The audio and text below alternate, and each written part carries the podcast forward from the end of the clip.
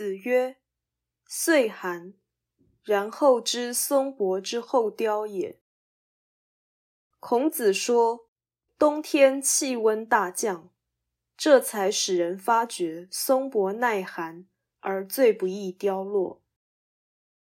这句话以自然现象比喻人文，它的含义类似“疾风知劲草，路遥知马力，板荡识忠臣，日久见人心”。以严格的哲学而言，从物理推论人文是不合逻辑的事。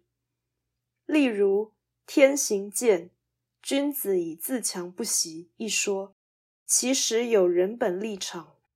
而不是物人相等的看法。然而，人在物之上，人文与物理不同，但不会连物理都不如。因此，以物理讨论人文，虽然有简化的可能，也就是这一类的观点常是低层次的义理，但也有劝善的价值。何况物理与人文相似的地方。极可能是上天对于人道的某种启示。